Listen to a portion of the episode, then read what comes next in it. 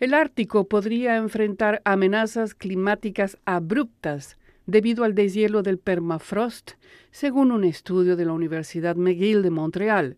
Bernardo Teufel es uno de los autores del estudio. Bernardo, muchísimas gracias por esta entrevista a Radio Canadá Internacional. Y para empezar, digamos, ¿podría explicarnos esto de amenaza climática abrupta en relación con el permafrost, es el deshielo del permafrost? ¿Qué tiene que ver uno con otro? Ok, por supuesto.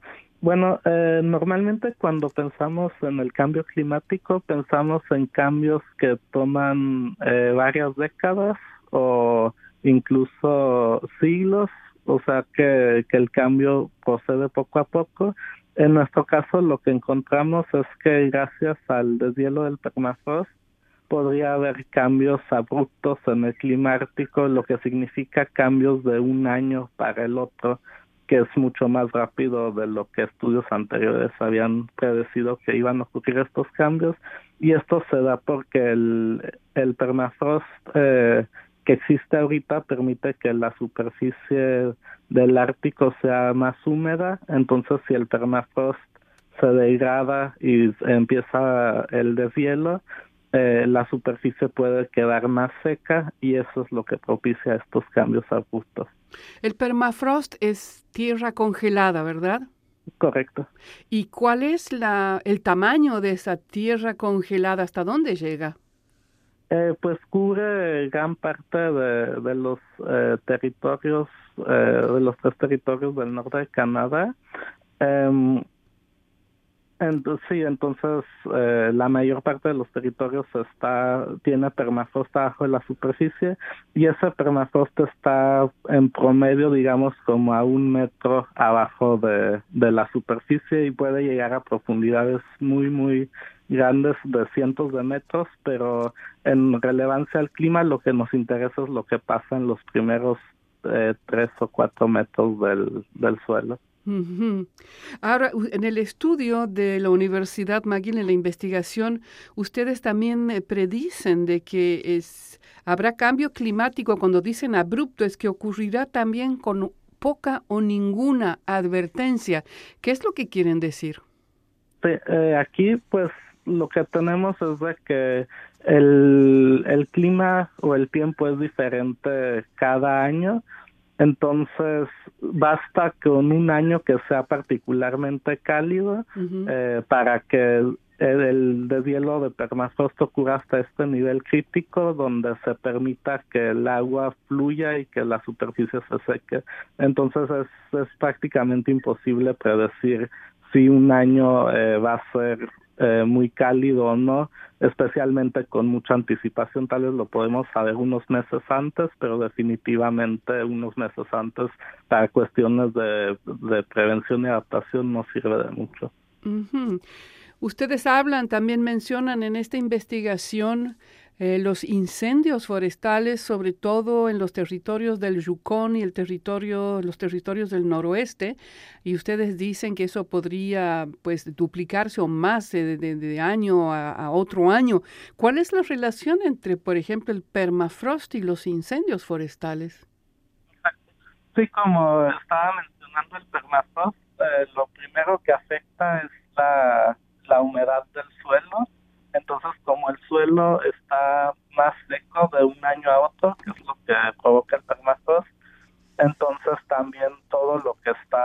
relacionado al suelo y también la humedad del aire que está justo encima del suelo también disminuye drásticamente de un año al otro. Entonces eso es lo que realmente propicia que todo el combustible, eh, todos los árboles eh, y otra materia combustible sea, esté más seca repentinamente y esto es lo que puede provocar que los incendios sean eh, el doble de intensos. Eh, hablemos entonces ahora, Bernardo, también ustedes mencionan eh, fuertes lluvias, que eso es algo que no es común en los, en los territorios canadienses y que eso también va a conducir, dicen ustedes, a situaciones catastróficas. ¿Es que esa, esas, esas lluvias torrenciales serían una novedad? Sí, eh, pues hoy en día ocurren este tipo de, de lluvias, pero en general no son muy intensas ni muy frecuentes.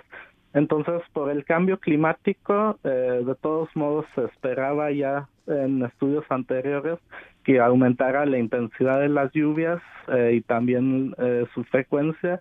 Nosotros también decimos que este que el hecho de que la, la superficie esté más seca puede como calentar más el aire cerca de la superficie y darle como un impulso adicional a, estas lluvias eh, torrenciales.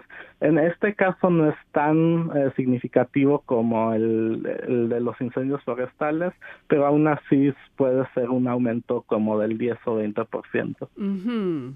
Eso es. Ahora, em, ya para terminar, Bernardo, ¿podría usted explicarnos cómo fue esta investigación que realizaron ustedes en McGill?